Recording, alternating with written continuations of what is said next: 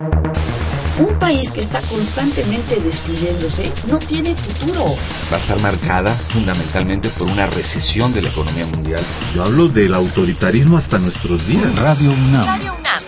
Y la Facultad de Ciencias Políticas y Sociales presentan Tiempo de análisis. Me parece que tienen que darnos ya respuestas concretas. No se puede echar a andar la reforma electoral tal y como está planteada. Tenemos que seguir luchando por defender la libertad de expresión. Un espacio radiofónico donde con tu voz construyes el debate. Tiempo de análisis.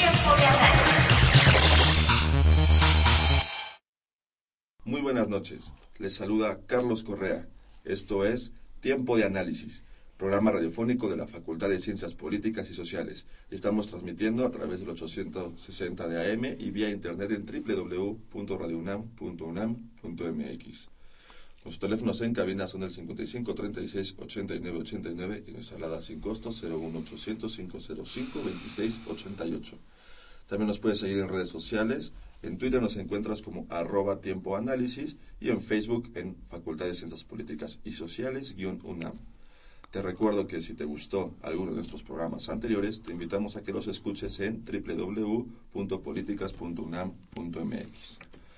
Bien, pues esta noche en tiempo de análisis hablaremos sobre los 30 años del terremoto de 1985. Y en, esta mesa nos va a acompañar esta noche Ignacio Rubio Borde, profesor de la Facultad de Ciencias Políticas y Sociales, y Jaime Avilés, periodista. ¿Qué tal? Buenas noches. Buenas, noches. ¿Qué tal? Pues se dice fácil ya 30 años, 30 años del suceso que para muchos, para muchas generaciones, pues fue un, un parteaguas, marcó un, antes y un después de, cómo se percibía, de cómo se veía la sociedad, la política, este, en México en lo general y en lo particular en la Ciudad de México, que fue donde pues los daños de, este, de este evento fueron los más, los más, este, los marcados, los más profundos. Eh, no sé si quien guste tomar primero la palabra y que nos dé un poquito el, contexto, qué, estaba sucediendo, este, quizá tú Jaime, que nos puedas contar, qué estaba sucediendo políticamente hablando en el 85, antes de este septiembre eh, que ocurrió el terremoto, qué, ocurría eh, en la política y en lo social y que al final el terremoto hizo que, cambiaran muchas cosas. Así es. En, en aquellos momentos había un gran, una gran exasperación social el gobierno de Miguel de la Madrid tenía tres años, todo estaba patas para arriba. Era una situación bastante parecida ahora sin la, sin la violencia que hay ahora, ¿no? Pero la gente estaba sumamente descontenta, había graves problemas económicos y de pronto surge esto que modifica el panorama de un momento a otro. El gobierno, como ustedes recuerdan, se pasma las primeras 48 horas eh, Miguel de la Madrid y, su regente, su mancerita de entonces, este, este Ramón Aguirre, Velázquez, se quedaron paralizados, ¿no? Una ausencia. Y entonces fue, fue una, una erupción social, la gente salió a, a, rescatar a los suyos, ¿no? Antes de que el gobierno pudiera...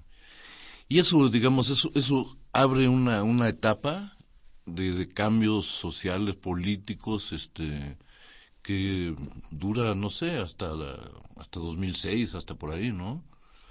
Es más o menos. demográficamente ya la Ciudad de México era una ciudad ya muy grande, ya estábamos, tenemos una población arriba de los 10 millones. Sí, bueno, y era la época del negro durazo también, ¿no? También, bueno, ya había pasado. Ya había pasado, pero la Ciudad de México vivía también momentos oscuros, en, o sea, era un periodo para la ciudad difícil en términos, por supuesto, económicos, este, había empezado el, el cambio estructural que se profundice en el 85 porque entre las notas que hay que tomar en cuenta es que después del terremoto el Banco Mundial y el Fondo Monetario Internacional cancelaron todas las líneas de crédito a México en ese momento y se inició una etapa de reestructuración, de nueva reestructuración de la deuda con nuevos préstamos, porque por supuesto llegó mucho dinero. Pero es curioso que justo al día siguiente del terremoto se cancelan se, se cancelan los préstamos a México para hacer evaluaciones y cosas por el estilo. Y entonces entramos de lleno en la etapa de, lo que se conoce como ajuste estructural, que en realidad ya se venía anunciando con, con Miguel de la Madrid, ¿no?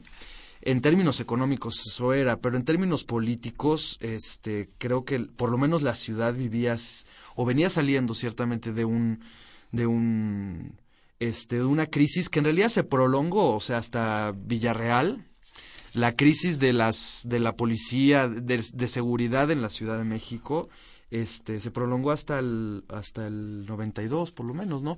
creo que Villarreal fue el que ah, este, agarraron en Guatemala o no, no en sé. Nicaragua. En creo, Nicaragua. El que le dio a los policías este chalecos antibalas que eran de, de Unicel.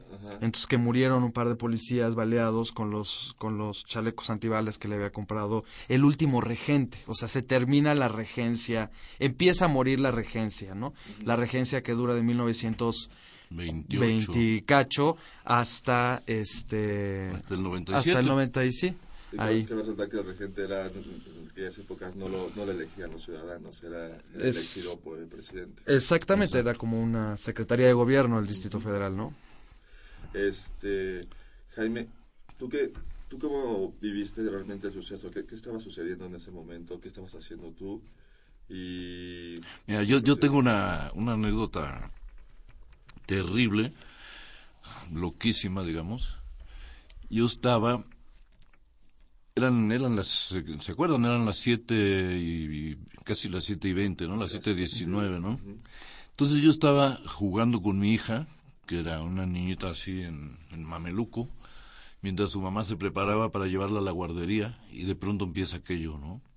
y se empieza a sentir y se empieza. Yo vivíamos en, eh, en la Avenida Universidad, casi esquina con, con Copilco. Total que se, ahí no se cayó nada, pero se empezó a mover y yo nunca voy a olvidar cómo cruje el yeso, co- no sé, no recuerdo que sea, ¿no? El asunto es que fue, fue fuertísimo, cuando cada vez que parecía que se acababa volvía a empezar y, y bueno, y de pronto pues no, no pasó nada, no se cayó nada, este, está bien, ¿no? Yo había trabajado hasta tardísimo, por cuestiones del oficio, yo casi siempre he vivido de noche, entonces se fueron a la niña y su mamá a lo que tenían que hacer, yo me volví a dormir tranquilamente, cuando desperté como a la, ¿qué sería? Doce y media, una, una cosa así. Dije, ¿qué habrá pasado? Prendo la tele, ah, qué raro, no hay nada, ¿no? no hay ningún canal y no sé qué. Y de pronto llegan, llegan mi hija y su mamá y me dicen, se cayó la ciudad, pero ¿cómo? ¿Qué pasó? No, no, no, es que no sabes, no, no, no, es, una situación espantosa, ¿no? Entonces salimos y ahí, digamos, como que me puse las pilas reporteriles, ¿no? Dejamos a la niña con mi mamá y nos fuimos los dos a recorrer la ciudad y llegamos a la, a la Secretaría del Trabajo. Era una torre de 10 pisos y en ese momento tenía un piso de altura, ¿no? Entonces llegué ahí y dije, pero aquí qué pasó, no sé qué, yo soy periodista. Y un chavo me dice, ¿eres periodista? Sí, sí, pues ven conmigo, ¿no? Entonces nos metimos por una ventanita, dice, nomás no toques nada. Nos metimos por una ventanita y salimos a un baño. Y en el baño había una, una señora, una afanadora así con sus guantes de, látex, su bata y todo, prensada en, en- entre dos paredes, muerta de pie, ¿no? Entonces dice, no, no, no, ven, ven, ven, sigue, sigue. Avanzamos y pasamos a un lugar donde ya solamente había escombros, ya no se podía ver. Salimos del baño, digamos, para entrar a los escombros, ¿no? Era el baño del sótano de la Secretaría del Trabajo. Entonces, yo recuerdo muy bien una, una imagen tétrica, una pierna de hombre salía del techo con sus zapatos, su calcetín, su pantalón de casimir, así todo, ¿no? Y dice, no, no, no, no me dice este tipo, ven, vamos más para allá, ¿no? Entonces metemos más a esa especie de cueva y el tipo dice, Francisco, ¿cómo estás? Bien, bien. ¿Ya, ya nos van a sacar? Sí, Francisco, tranquilo, ¿no? ¿Dónde estás? Aquí en el cuarto piso, ¿no? Y era, y era una cosa de este, de este tamaño, o sea, se había comprimido completamente el, el edificio y al pobre Francisco nunca lo pudieron sacar. Ya después me enteré que era de la gente que, que hacía el recorte de prensa para el secretario del, del trabajo, ¿no? Y, y bueno, a partir de ese momento fue un golpe así. Y lo peor fue al día siguiente, cuando vino el segundo terremoto, o la réplica, que fue casi de la misma intensidad. Eso fue así, en términos psicológicos, devastador, ¿no? Porque al principio era la novedad, el, el asombro, este, el horror, la excitación, todo eso, pero ya después vino esa, esa sensación de que, como alguien dijo en la tele en aquellos momentos, que el lugar donde uno se siente más seguro que es su casa se convierte de pronto en la amenaza principal contra tu vida, ¿no? Y entonces, bueno, pues la verdad es que fueron, tembló durante los cuatro meses siguientes todos los días, ¿no?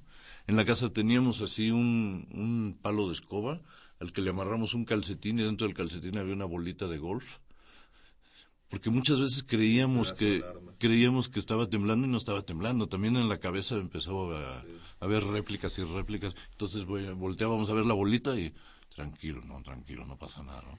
Y cuando la bolita se movía, bueno, fue una cosa muy, muy...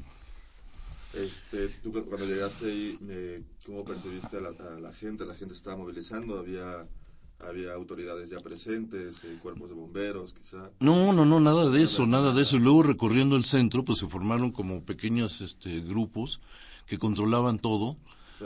Y todo el mundo mandaba, ¿no? Los vecinos, los chavos de los edificios, de las vecindades salían y no, que no sé qué, daban órdenes a lo que no puedes pasar a esta cuadra, entonces te dabas la vuelta y pasabas por acá. Era, era una situación al mismo tiempo de emergencia, de caos y de, y de una gran necesidad de, de, de, responder, ¿no? Me acuerdo que en Garibaldi se cayó un edificio donde vivían los mariachis. Y entonces estaban los parientes ahí y decían, a ver, silencio, silencio, silencio. Eso fue al día siguiente, el, el 20, ¿no? Como a las 3 de la tarde. Silencio. Entonces se hacía un silencio así para ver si se oían voces, ¿no? Y alguien decía, no hay nadie, no hay nadie. ¿No? Y ya fue al tercer día cuando entró de la Madrid y, Ramón Aguirre con todo, ¿no? A tratar de, retomar el control político. Y este, bueno, ahí el gobierno quedó ahí empezó una, una, una especie de insurrección cívica que trajo muchos eventos, porque después de eso vino, eso fue en el 85, luego vino la huelga del CEU en el 86, 87, y luego vino la, la campaña de Cuauhtémoc Cárdenas contra, contra la Madrid y contra todos estos, y así se fueron dando las cosas, ¿no? Claro, vino el fraude, vino todo eso, ¿no? La fundación del Partido Revolucionario Democrático, del, Partido de la Revolución Democrática. Eso que fue en mayo de 89, ¿no? Pero digamos que se, se, abrió un ciclo que, que duró, no sé, 20, 25 años, ¿no? Nacho, igual, ¿cómo, lo, cómo lo, viviste? Y, y pues, eh, tú, igual, ¿cómo percibiste la sociedad en ese momento? Eh, tú, como, eh, en lo personal, este, ¿cuáles fueron tus experiencias? Bueno, curiosamente, yo era pequeño. Este, tenía, en el 85 tenía 12 años. Y no estaba en México. Este, yo vivía en Tlatelolco. Entonces para mí fue muy traumático en otro sentido, en, el, en, la cosa del exterior. Este, mi mamá y mi hermana, nosotros vivíamos en el edificio Guanajuato y este, yo estaba comiendo a la una de la tarde porque había una diferencia en donde yo estaba de, de horario y la comida se me quedaba aquí atorada porque, como bien se sabe, pues las noticias, bueno, se había caído la, la, antena de telecomunicaciones, había muy pocas imágenes, justamente. Había muy poca imagen. Entonces, de Tlatelolco, decían, bueno, cuáles eran los lugares más afectados. Tlatelolco devastado. ya para ese entonces, bueno, mi hermana y mi, y mi mamá, mi papá y yo pensábamos que estaban completamente muertas, porque además, curiosamente, pasaban las fotos del edificio Nuevo León. O sea, el, edificio Nuevo León son tres bloques y se cayeron dos de esos, bloques, de esos bloques. Pero bueno, Tlatelolco, digo, sin demeritar el, el, nivel de tragedia que eso fue para, por la cantidad de departamentos que ahí había, bueno, Tlatelolco tiene 150, 300 edificios más o menos, ¿no? Y se cayeron dos terceras partes de uno. Pero las fotos, las imágenes eran nada más de el Nuevo León y en medio del caos eran como muchas tomas desde distintos lugares. Entonces, era imposible para nosotros saber qué edificio estrictamente era el que se había caído, ¿no? Y, y en el exterior también hubo un, proceso de, bueno, de, conmoción generalizada, este, rápidamente se armaron redes de radio Ah, radio cómo se llaman radio Ra- aficionados radioaficionados. porque no había forma de comunicarse entonces en el transcurso de dos o tres días nosotros nos habíamos conectado bueno nosotros mi papá se había conectado con una con un sistema de radioaficionados que debo confesar que no sirvió para absolutamente nada y que nada más causó más ansiedad porque bueno pues no había forma de que los radioaficionados pudieran detectar. Y después esto se- es un procedimiento estándar cuando uno está en el extranjero, este, eh, lo que tiene que hacer es ir a la embajada. Si hay un caso de desastre, si tú estás y no estás en tu país de origen, este, lo que tienes que hacer es ir a la embajada a reportarte, ¿no? A reportar que estás, este, que bueno, que, que estás bien. Entonces empezaron a salir las listas de las personas. En el caso de mi hermana y mamá, este, eran extranjeras, aunque habíamos crecido aquí. Entonces, este, pues fue ir a la embajada de México durante dos semanas a ver listas y listas y listas y listas y listas de gente, ¿no? De gente que hasta que finalmente yo creo que también por el shock y demás ellos no se dieron cuenta que tenían que hacer eso, ¿no? De ir a avisar y bueno, finalmente apareció mi familia y después yo vol- yo regresé a la ciudad en noviembre, ¿no? Y bueno, para mí fue muy así, yo esperaba encontrar una ciudad devastada y debo confesar que ya para noviembre, o sea, estam- estamos hablando de tres meses después, realmente, este, por supuesto, se veían las huellas del desastre, pero no se veía el, eh, ya no tenías la sensación muy rápidamente, después de esas primeras dos semanas de caos, muy rápidamente, este, la ciudad eh, se llenó de bardas, se llenó, se, se hicieron las, las escuelas, muchas de los parques, muchas de las plazas de la Ciudad de México se llenaron de, escu- de- de escuelas este, prefabricadas para reinstalar las, la- el servicio educativo, para instalar las, las, este, las clínicas y todo esto. Realmente se llenó de recursos, ¿no? A, a esos primeros momentos donde está, eh, hay, hay muchos registros al respecto, donde la gente se empoderó, tomó, que eso suele suceder en una situación de desastre, ¿no? Este, como que toma conciencia de, de, de, de, de- de- de sí misma, ¿no? El colectivo. Después de ese momento, cuando ya empezó a entrar el ejército, digamos, parte de la cuestión fue desmovilizar y demás, y ciertamente poner, digamos, una barrera entre, entre el desastre y la población, es decir, la Ciudad de México, si bien lo recuerdan, durante eh, por lo menos 15 años después, este, vivimos eh, con muchos, muchas bardas, muchas, este, muchos espacios ya este aislados, ¿no? Escombrados, sí, Escombrados. Hubo escombros durante mucho tiempo que rápidamente se incorporan en realidad a la cotidianidad. Uno empieza a, tra- a- andar por escombros y llega la quinta vez que pasas por los escombros, ya no te parecen escombros. Empieza a ver niños jugando en los escombros, ¿no? Empieza a haber una dinámica completamente distinta. Este, lo que sí fue interesante fue la esta que, que, se ha reproducido, eh, yo creo que es una característica de la so- sociedad contemporánea, esta respuesta internacional y esta, esta cuestión mediática, ¿no? De la, la, cómo un desastre, independientemente de su magnitud, se convierte también fuera del, del, del, del lugar donde, donde impacta en una cosa que, que, que, que se convierte en tema de, de muchas conversaciones, ¿no? De, de, de muchas preocupaciones donde se involucra mucha gente. Tal vez el único antecedente anterior, o bueno, entre los antecedentes, por ejemplo, se me ocurre este, el desastre de Lisboa. También hubo un terremoto en 1500 que fue muy famoso porque se destruyó Lisboa, al grado de que en aquel entonces Voltaire escribió un, un- un- un- un- un- una como elegía o algo así sobre, sobre Lisboa muy pocas veces antes ha habido desastres. Antes no se o sea, no había esta, esta repercusión, esta cuestión, este masiva que ahora la vemos, digo, había pasado, pasó en la Ciudad de México y después ha pasado, pasó con Katrina en Estados Unidos y pasan con las inundaciones y ya los, las, terremoto de Haití, que, o sea, el terremoto de Haití que tal vez fue lo más frecuente que tienen muchas generaciones de jóvenes. ¿no? Exacto, y que ya no lo vives y lo, lo, lo, lo vives como un elemento, como un evento mediático, este, ¿no? Más que, más que, bueno, se construye como una cosa en la que los medios se apoderan y crean ahí, ¿no? lo cual está bien, no estoy haciendo una crítica, digo, se tiene que saber de esto, Sí, sí, pero, sí.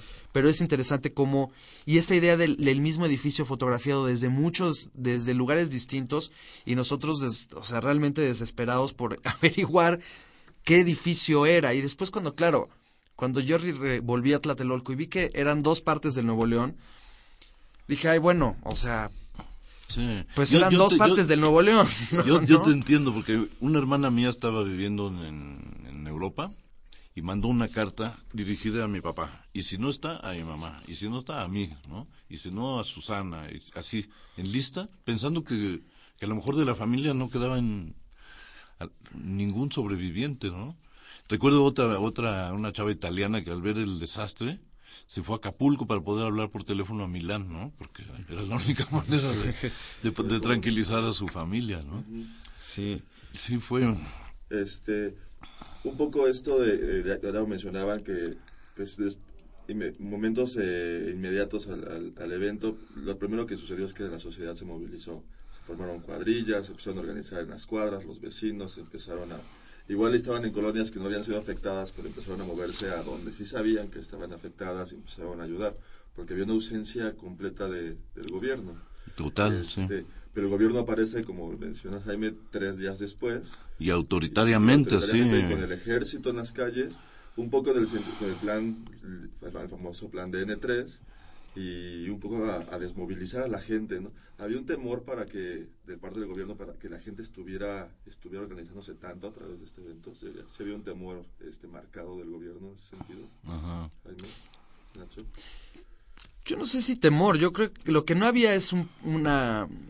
No había previsión. O sea, otro de los problemas que yo creo que hay que tomarlo en cuenta y tomarlo en cuenta para justamente lo que decía Jaime hace un momento, la situación que estamos viviendo hoy. Como, como se dijo muchísimo y hay, no, esto no es nada nuevo, muchos de los edificios que se cayeron fueron edificios de los más jóvenes, o sea, eran edificios que se construyeron desde 70s, 80s. Muchos de los edificios fueron, es más, eran edificios recientes. Algunos no, tampoco vamos a exagerar, algunos eran viejos, pero muchas de las edificaciones nuevas. Había un problema, la crisis, digamos, del gobierno lle- llegaba a, también tenía que ver con la corrupción, Con la y con que los no había regu- la regulación que había, aparte de ser una regulación antigua, o sea que no, no contemplaba realmente las nuevas condiciones del suelo, digamos un suelo que se estaba, este, que se estaba con los hundimientos, ¿no? Condiciones Arcilloso. arcilloso, pero además que había el suelo de la Ciudad de México cambia con mucha rapidez, sobre todo porque extraemos mucha agua, porque hay muchas construcciones, por toda esa clase de cosas. Entonces, bueno, las, la normativa no contemplaba eso, era una normativa antigua, pero también había mucha, mucha corrupción.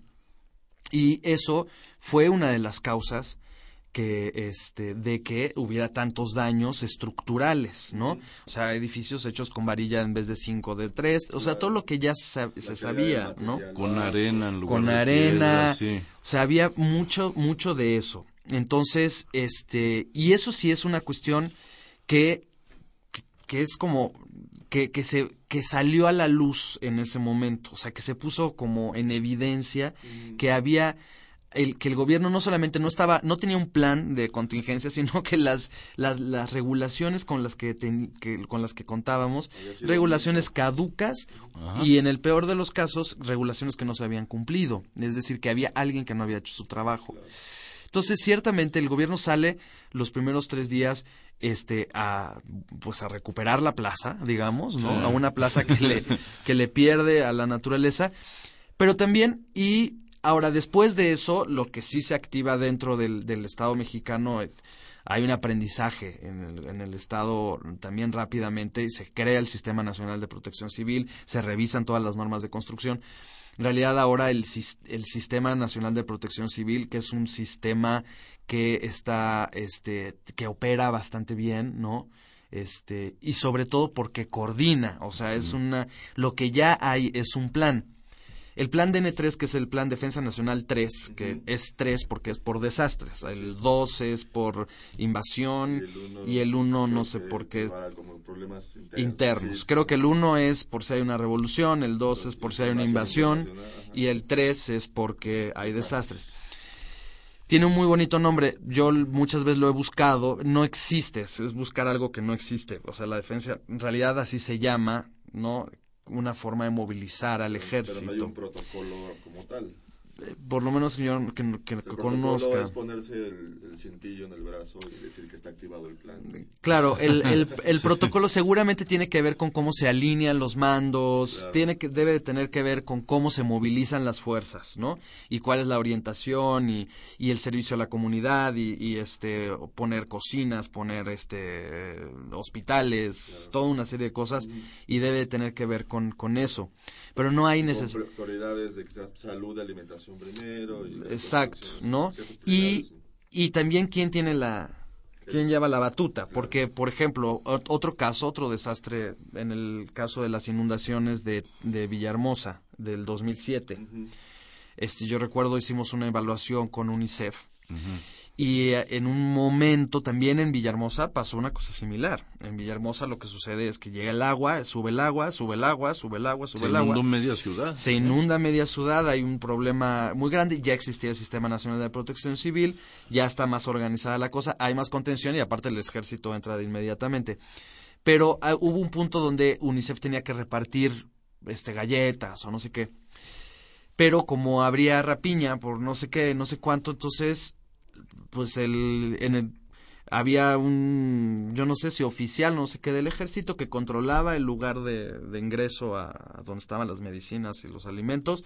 Y bueno, podía llegar el secretario del, tú podías agarrar y sacar la charola y decir, yo soy hijo de... De madrazo. De madrazo, y no entrabas. O sea, hay, hay una, el DN3 también implica que el ejército toma control de la situación. Y una vez que el ejército toma control de la situación, no hay quien, o sea, A pasar encima de- exacto, no va a pasar. Entonces, opera así. Lo que también para el, SINA, el SINAPROC lo que hace es organizar a todas las otras entidades, a la Secretaría de Salud, a la de Educación, a la de Energía, a todas las demás que tienen que colaborar para, para esto, ¿no? Ahora, la respuesta, hubo muchos aprendizajes. Este, también, por ejemplo, todo el plan de reconstrucción es un, este, es un plan que los mexicanos tenemos como mucho ingenio, ¿no? Sabemos. Entonces, el plan de reconstrucción es un plan que fue muy importante y se ha reproducido en otros lugares. Al margen de, una vez más, de criticar qué tipo de casas se construyeron, cuáles son los materiales, los palomares, eso sí, pero en muy pocos años México construyó, reconstruyó una cantidad de viviendas bestiales, tanto que cambió un poco la, es más la, la fisonomía, por ejemplo, del centro, ¿no? O sea, todos Tepito, este La Guerrero. Pe- La Guerrero, Peralvillo, toda esa zona donde vemos estas pues no sé cómo llamar, sí, o sea, sí las Estas vecindades que hizo Manuel Camacho. Exacto, que son como vecindades mini Sí, como palomares, como... Palomares, este, bueno, son habitaciones muy pequeñas, ¿no? Este, porque además cambiaron los estándares de cómo se tenía que hacer, había un mínimo de metros, que por cierto ya se achicó, ahora la, la- ahora el mínimo que puede tener un, un departamento son 40 y 40 metros. Antes la norma, el mínimo eran 60 para hacer esas. Entonces se hicieron muchísimos departamentos de 60 metros cuadrados, ¿no? A una velocidad, bueno, vinieron chinos a ver cómo se habían hecho. O sea, ha venido gente de otros países para reproducir el modelo de reconstrucción de cómo se armó este modelo, que fue un modelo justamente que además permitió la entrada de la, de la, de la iniciativa privada. O sea, lo que se hizo, ahí cambia también el modelo de desarrollo urbano y lo que hace el gobierno es, digamos, dejar de construir para empezar a, a, a- a- a comprar, digamos, ¿no? Y entonces también tuvo muchas implicaciones también en, en términos de cómo se desarrolla la ciudad después, ¿no? Bien, pues este, es. tenemos que ir a nuestro primer corte de la noche. Eh, vamos a escuchar una, una cápsula de Políticas Invita y volvemos. Políticas Invita. Conoce las actividades académicas y culturales de nuestra facultad. Cine, seminarios, conferencias, exposiciones, coloquios. Políticas Invita.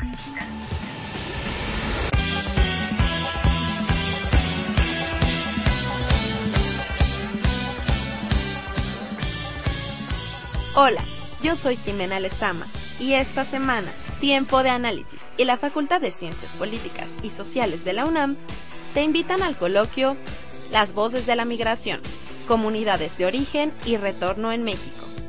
La migración, según el INEGI, es el cambio de residencia de una o varias personas de manera temporal o definitiva, generalmente con la intención de mejorar su situación económica, así como su desarrollo personal y familiar.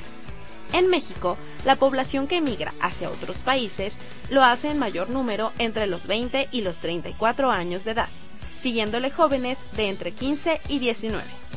Pero, ¿cuáles son los problemas que encierra el fenómeno migratorio en México?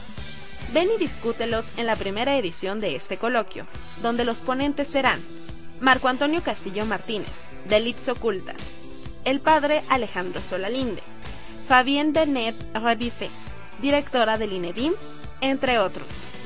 El coloquio se llevará a cabo el 17 de septiembre en el Auditorio Ricardo Flores Magón de la Facultad de Ciencias Políticas y Sociales. La conferencia inaugural será a las 9 horas y se titulará La problemática de la migración en México. Y la última será Alternativas económicas e identidad en las comunidades de origen, a las 17 horas. Todas las pláticas tendrán una duración de dos horas. Si tienes dudas, consulta el cartel en la página de la facultad o bien asiste a la coordinación de extensión universitaria de la misma. Esto fue todo en Políticas Invita. Sigue con nosotros en un tiempo de análisis.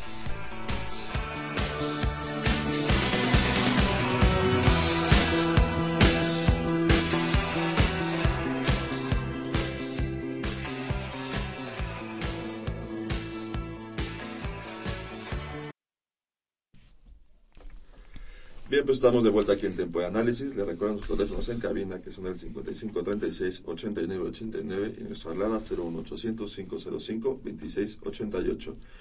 Continuamos hablando sobre el terremoto del 85 con nuestros invitados Ignacio Rubio Borde y Jaime Avilés.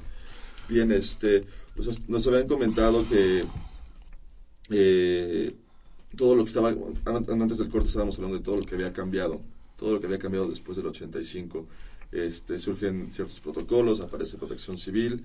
Este, en lo social, ¿qué, ¿qué, cambió? A mí me queda, yo estaba, yo era, en la persona era muy niño y yo tenía mucho la idea de, este, de que por estos eventos eh, los mexicanos somos muy solidarios, el evento del 85 hizo que nos juntáramos, siempre se decía esto a nivel nacional, a nivel internacional. Este, ustedes lo percibieron de esa manera, hemos cambiado, somos una sociedad distinta. ¿Qué pasó? ¿Qué, qué nos dejó ese terremoto? Bueno, desde mi modo de ver las cosas hubo una ruptura, creo yo. A partir de, que la gente vio que el gobierno no servía para nada, sobre todo en los primeros días del terremoto, que no, no respondían y que eso era reflejo, digamos, de una actitud que se extendía a otros, a otros campos, ¿no? Era, era el momento que estaban no vendiendo todo, sino desmantelando todo. Todas las empresas que después iban a comprar los amigos de Salinas en el, en el siguiente sexenio, a partir del 88, y la, y la situación con la, con la inflación galopante que había, que, subía y subía y subía todo, ¿no? Cuando, no sé, el, peso se fue a, sí, sí, sí, una, una devaluación como de 1.500% con de la Madrid y todo eso. Entonces la gente siente que el gobierno no lo representa, la gente del DF, ¿eh? que el gobierno no lo representa, que el gobierno es un estorbo y ahí y que, y que, y que tiene la gente la capacidad de gestionar la Ciudad de México y de, y de rebasar a, las autoridades. Entonces se dan una serie de, fenómenos. Si se acuerdan, al año siguiente viene el Mundial. ¿No? Y entonces eso fue como otra eh, rebelión dentro de la ciudad, ¿no?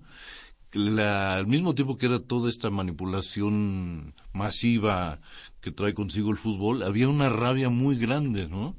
Me acuerdo las cosas que le gritaban a de la Madrid, a, la señora Paloma Cordero, etcétera, ¿no? ¿Se acuerdan? Y este, después de eso viene el CEU. Después de eso viene la rebelión dentro del PRI, la que encabezan Cuauhtémoc, Porfirio, Ifigenia Martínez y otros, ¿no?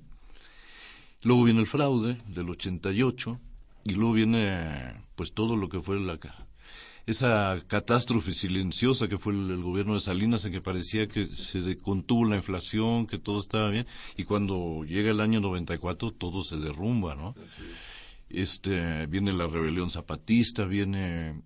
Y entonces de alguna manera se, se sentaron ahí las bases para que la, la gente, nos, nosotros los chilangos, tuviéramos derecho de elegir a nuestras autoridades. Yo recuerdo que esa, esa pelea se dio durante muchos años y los periodistas decían es que el día que la, el pueblo del DF elige a sus autoridades, la ciudad cae en manos de la izquierda, ¿no?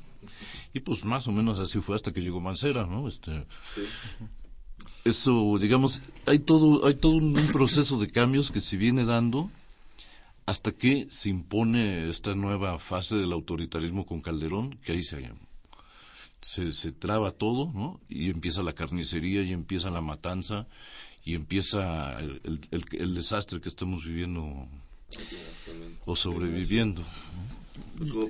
Yo creo que yo creo que sí que, que esa es una ese es comparto la lectura también me parece que hay una cosa interesante que sucede con los con los con los desastres es que este los se vuelven marcadores de la memoria colectiva. Entonces se vuelven alrededor de estos de estas situaciones se ordena la, la, la, historia no entonces, este, ciertamente yo creo que el, el, el, terremoto generó esta sensación de en poder, ¿no? De poder de la ciudad. Además, sobre todo golpeó a la ciudad. Porque el México vivía situaciones de violencia en el campo. Todos los, toda la década de los setentas es una década sangrienta en México o sea, sangrienta de otro estilo, de otro tipo de represión, ¿no? Este, hasta, hasta entrados los ochentas, digamos, las luchas por la tierra en México sigue hasta 1983, ¿no? Todavía en la Huasteca, por ejemplo, hay matanzas, asesinatos, o sea, en Sonora. En Sonora. En, realidad, lo, que, lo que no pasaba era en la Ciudad de México. Entonces, sí, eso fue un, un, un, hecho que sacudió. Y también yo creo que inaugura un ciclo urbano, ¿no? Donde las, bueno, también el país está cambiando, las ciudades van a, van a, van a, van a tomar una preponderancia, digamos, sobre, sobre el campo y se, se van a llenar de gente y se están llenando de gente. Entonces, yo no sé si necesariamente es que, eh, este, digamos, esos tres días de, de, gloria para alguna gente, sobre todo para los topos, ¿no? Para gente que todavía hoy tiembla y saca su casco y hay gente a la que en realidad con todo el dolor, la esto le, le, justifica su existencia.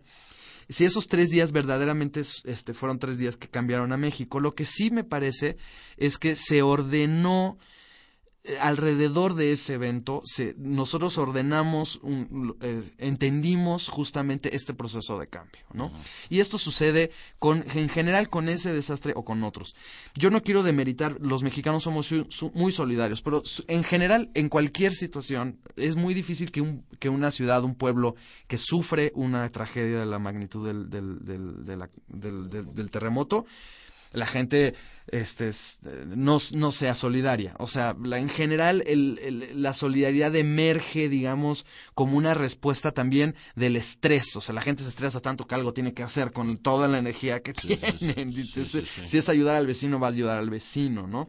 O sea, yo no creo que en particular los mexicanos hayamos demostrado este ser más buenos que los demás, ¿no?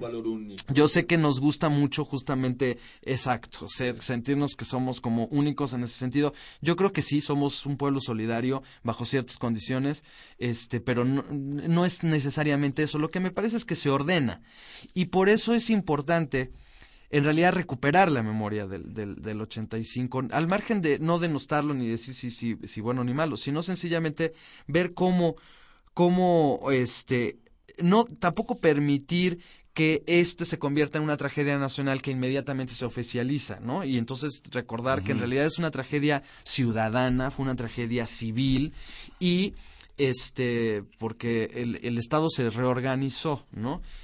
Entonces, bueno, pues eh, yo creo que eso es como, como, como, como, como importante. A mí me parece que ciertamente anunció un cambio en la sociedad mexicana y me parece interesante más bien cómo marcas tú el ciclo, ¿no? se inicia, digamos, un ciclo inicia, ya les digo, como, como un punto de referencia en la historia, en la memoria colectiva, se inicia un ciclo que se cierra ciertamente tal vez con la, con la, con Fox, ¿no? Y que y se inicia un nuevo ciclo donde ya las nuevas condiciones están claras. Ahora la violencia es urbana, sigue siendo rural, ves el campo mexicano sigue estando lleno de sangre, pero ahora las ciudades también abiertamente son ciudades que, que, que, que, que, que son violentas, este, eh, hay un poder paralelo, hay una sociedad mucho más ciertamente movilizada, mucho más sensible, mucho más en comunicación, no el hecho mismo de que hubo, estuvo muy, muy lleno de símbolos, se cae la este, telecomunicaciones, se cae Televisa, lo que mencionabas. es como una cosa muy simbólica, ¿no? Lo que sucede en ese momento y por eso es como ideal para amarrar un momento de memoria, de memoria donde nosotros colocamos cuál es la, la, la, la historia reciente y, y, así se va a contar la historia de, de, de, de, México probablemente en los próximos en los próximos años no pasó el 85 cosa que no había pasado justamente en el 56 en ese el terremoto donde lo único que pasó fue que se cayó el ángel. Se cayó el ángel sí. Digamos esa fue la como una anécdota y... Sí, la anécdota era, se cayó el ángel, pero no había pasado gran este cosa. El terremoto del 85, más que ser un evento natural, eh, se, se vuelve un evento social. O hay una toma de conciencia, como decía Jaime, específicamente en la Ciudad de México. Hay un despertar de la sociedad de, de, a ver qué está sucediendo con la gente que nos está dirigiendo. ¿no? Y luego también hay una parte que digo es, es muy marginal, pero al mencionarla, que es la mitología que se crea inmediatamente, ¿no? Yo recuerdo que cuando estábamos ahí ya días después del terremoto, que salíamos a ver, a ayudar, a lo que fuera, ¿no? Entonces, una, una colombiana, una amiga colombiana nuestra, dijo que le habían platicado que en el hospital el que se cayó, ¿no? El siglo XXI, ¿cuál era? Uh -huh. Que el día anterior había nacido un niño horrible. Que entonces cuando el, el ginecólogo lo saca, dice, pero qué niño tan feo, ¿no? Y el niño y que el niño habla y dice horrible lo que va a pasar mañana y muere no Así. a surgir muchas historias de, de lo social la historia de los niños milagro. Exacto. De, todas las, de las madres eh, embarazadas que que vivieron sobrevivieron ocho días sin en los escombros no los niños del hospital. sí. este qué otras cosas han ido este, modificándose desde, entonces. En, en, o sea, eh, la, memoria nos queda para algunas generaciones, pero tú, por ejemplo, eh, eh, Ignacio, que, que, das clases en la facultad y que ya son alumnos de, licenciatura, pero son alumnos de licenciatura que ya nacieron después de los 90, una década de los 90. ¿Has hablado con ellos o qué percepción tienes como de estas nuevas, de estas nuevas generaciones con respecto a este suceso? ¿Cómo ellos, cómo ellos este, te lo platican? Pues bueno, la verdad es que yo eh, sucede, pasan los años y uno se da cuenta justamente que hay cosas que no compartes necesariamente, ¿no? Que hay, que el, el, el, terremoto se ha ya forma parte de esta memoria de lo que ha sucedido que es México, pero ya no forma parte de las experiencias cotidianas, ¿no? Digo, yo crecí en la adolescencia durante años, si no había nada que conversar en una mesa, lo mejor que se podía hacer, sí, para sacar conversación era vamos a hablar del terremoto y sas, y creas conversación y todo el mundo tenía anécdotas y todo el mundo. Y ahora yo de pronto en clases me veo este diciendo cosas del terremoto y, y, y viendo ojos así en blanco, así como bueno, ¿no?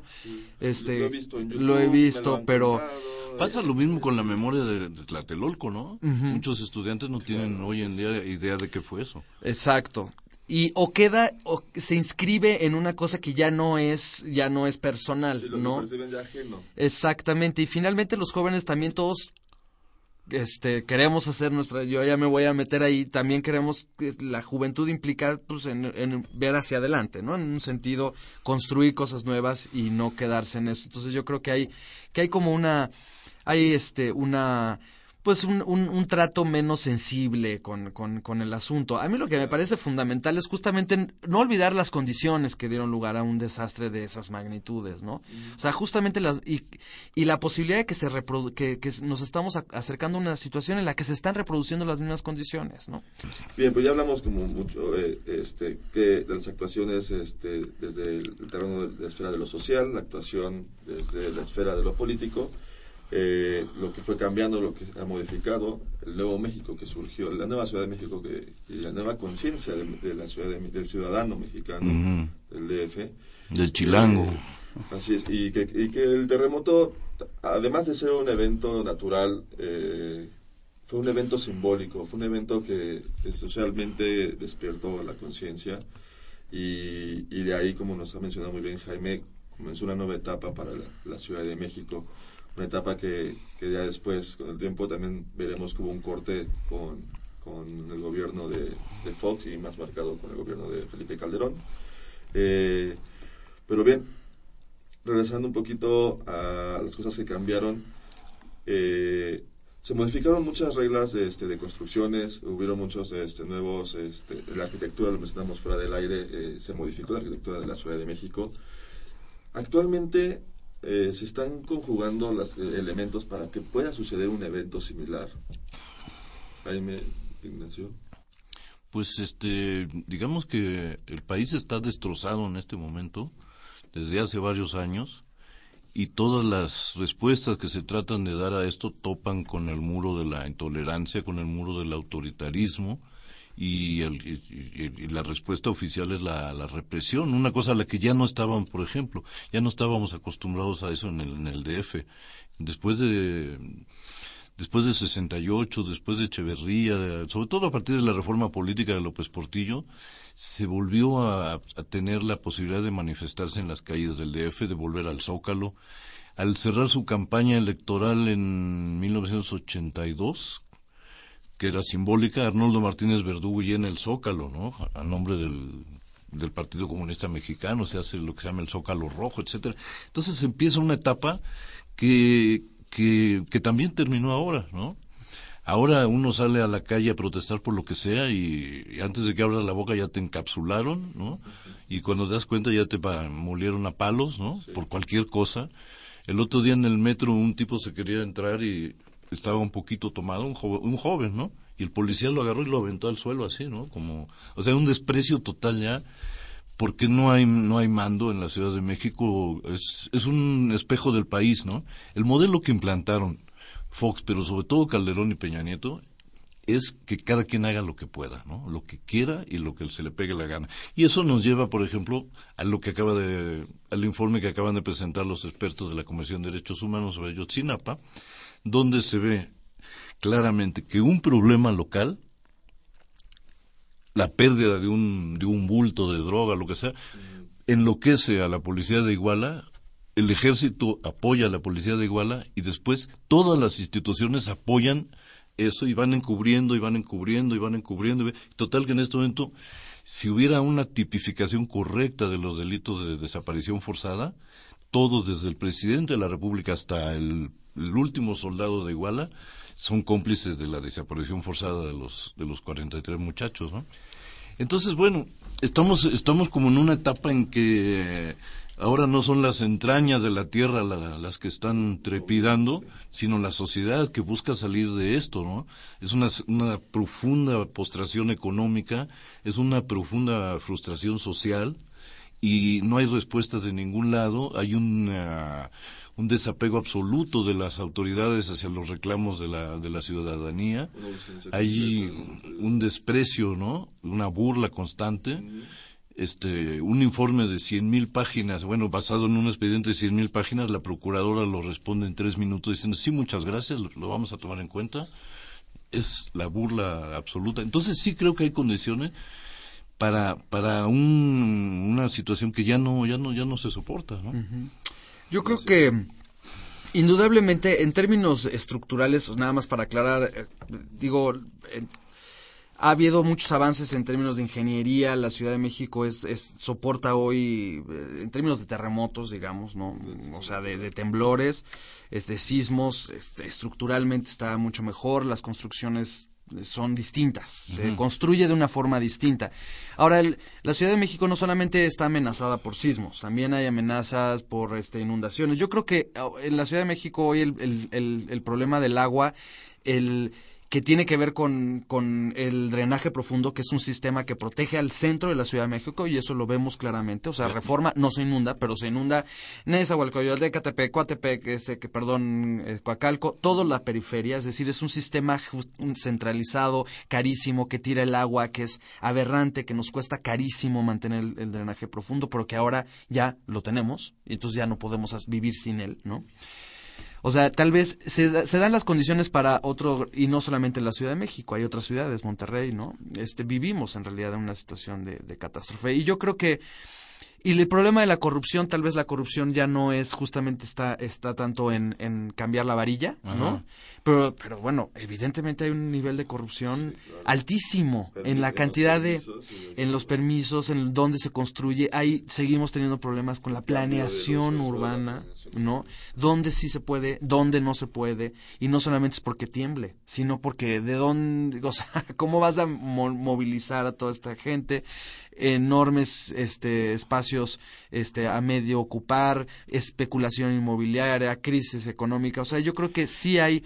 Y también una creciente desconfianza, ¿no? Este, del, del, de la ciudadanía en su conjunto y de distintos sectores, ¿no? Este, que cada vez tienen menos confianza en que esto pueda, pueda haber otra respuesta que no sea el palo, ¿no? O sea, parece ser que la única respuesta que se puede dar ante cualquier situación es el palo o una galleta, una de dos, ¿no? Entonces, este, yo creo que en términos de, condiciones ah, me parece que, que, que, que, hay en general, ¿no? Este, a pesar de que ciertamente yo no, no estoy llamando a la paranoia, o sea, en términos de, de infraestructura, de cómo se, son las construcciones, indudablemente hoy tiembla 7 grados y la Ciudad de México pues no le pasa nada, ¿no? eso se sabe de alguna barda Sí, en cambio tiembla 7 grados en donde quieran y se cae la mitad de la ciudad. O sea, realmente hay, hay mucha resistencia, eso eso ya ha operado. Sin embargo, en un sistema sumamente corrupto nunca terminamos de saber que eso, todas las normas hay que revisarlas. tiene que haber alguien que vaya y que vea que se cumplan, ¿no? Tiene, todo eso no nada más es tener una norma en el papel, que sea que la hicieron internacionalmente y está muy bien hecha, ¿no? Mejor que cualquier otra del, del mundo porque nuestros ingenieros son muy buenos. No, este, hay que, hay, hay toda otra serie de cosas que tienen que ver con la corrupción que, que, que, minan la capacidad de una sociedad de responder, no solamente de su gobierno, también de la sociedad en su conjunto, ¿no? Entonces, este, digo, han pasado grandes desastres, te digo ya la, inundación de, de, Villahermosa, bueno, eh, que involucró la destrucción de un pueblo completo, así de desaparición por que ahí también no se sabe muy bien qué pasó, si, ¿no? Hay, hay historias encontradas, este, Ahora en Puebla están haciendo un segundo piso. Digamos ahí todo que la empresa es OHL, la que está haciendo el segundo piso. Abiertamente OHL sigue construyendo en toda la ciudad, en todo el país. todo el país. Sin ningún problema, ¿no? Cuando está... porque los negocios están en todo, en todo el país. Esta gente está metida en todas partes. Sabiendo de, de toda su corrupción que hubo y no hay repercusiones. Entonces yo creo que ese problema, ese, eso mina la capacidad de, respuesta, ¿no? Mina la capacidad de respuesta, mina la capacidad de coordinación, este, y la gente, y justamente a medida que son más jóvenes los empresarios, los funcionarios, justamente se olvidan del 85, ¿no? Entonces, este terror que queda de, no sabes qué, eso sí, la varilla no la vayas a cambiar porque ya pasó. Eso cuando va quedando la gente más nueva, que además son muchos jóvenes, porque esta es una nueva clase política, que el 85 pues, seguramente ni les tocó, pero, o les tocó, en, ¿no? Entonces, esta clase de situaciones ya no, ya no forma parte de su, de su bagaje personal. Hablamos de la memoria, pero también hay una desmemoria. Ya en Exacto. En los funcionarios no hay memoria. eso es lo preocupante, que, porque son los que firman, los que dan luz verde a, muchas de las cosas que, se construyen. Oye, a mí me, gustaría agregar esto al pequeño catálogo de, de, graves amenazas que pesan en la ciudad. Creo que en este momento, más que un terremoto, más que una inundación, el metro es una cosa que en cualquier momento puede pasar una, una desgracia. Una desgracia espantosa. Está, está muy mal. Creo que la tercera parte de los trenes no se usan. Este, y eso es algo que no se... Sí, los, tienen detenidos y se usan como refacciones para los otros que Exacto, medio avanzan así como Interjet usa los, los motores de Mexicana de Aviación que están ahí botados. Que, que hemos visto fotos de cómo se inundan con las lluvias. este Sí, que va a parecer ahí... hay y hay crispación en el metro, hay crispación. pero claro. Ahora, entonces, y expulsa gente hacia afuera, ¿no? O sea, si cualquier persona, si antes, si tienes dinero para un coche, No vuelves a tocar el metro. Sí, o sea, ya, aunque toda tu conciencia ecológica, todo lo que sea, porque está crispado, ¿no? Y es, es, un- es una arteria importante para el, el ciudadano. Una arteria que puede conducir a un infarto. Crea una arteria que comienza a, a taparse. A taparse. Bien, pues muchísimas gracias por habernos acompañado esta noche. Este, muchas gracias Jaime Vélez por haber estado aquí. Muchas gracias. Ignacio Muchas gracias. Este, esperemos, esperamos tenerlos también pronto en otro programa. Y pues gracias por sintonizarnos. Les recuerdo que tenemos una cita el próximo miércoles en punto de las 8 de la noche por el 860 de AM o por internet en www.radionam.unam.mx para hablar sobre la Semana de la Discapacidad. Contaremos con la presencia de, de Margarita Millán y Miguel Tacobás en la conducción. No te olvides seguirnos toda la semana vía Twitter en arroba tiempo y por Facebook en Facultad de Ciencias Políticas y Sociales UNAM. Y también nos puedes escuchar, pueden escuchar todos los programas pasados o alguno que les haya gustado en www.políticas.unam.mx. Este programa es producido por la Coordinación de Extensión Universitaria de la Facultad de Ciencias Políticas y Sociales a cargo de Roberto Ceguera. Coordinación de producción Claudia Loredo, en la producción Guillermo Pineda, redes sociales Jimena Lezama y Elías Lozada. Estuvo en la cabina de operaciones Jesús Arrieta, continuidad Gustavo López y se despide de ustedes Carlos Corros Quejadillo. Muy buenas noches. Esto fue Tiempo de Análisis.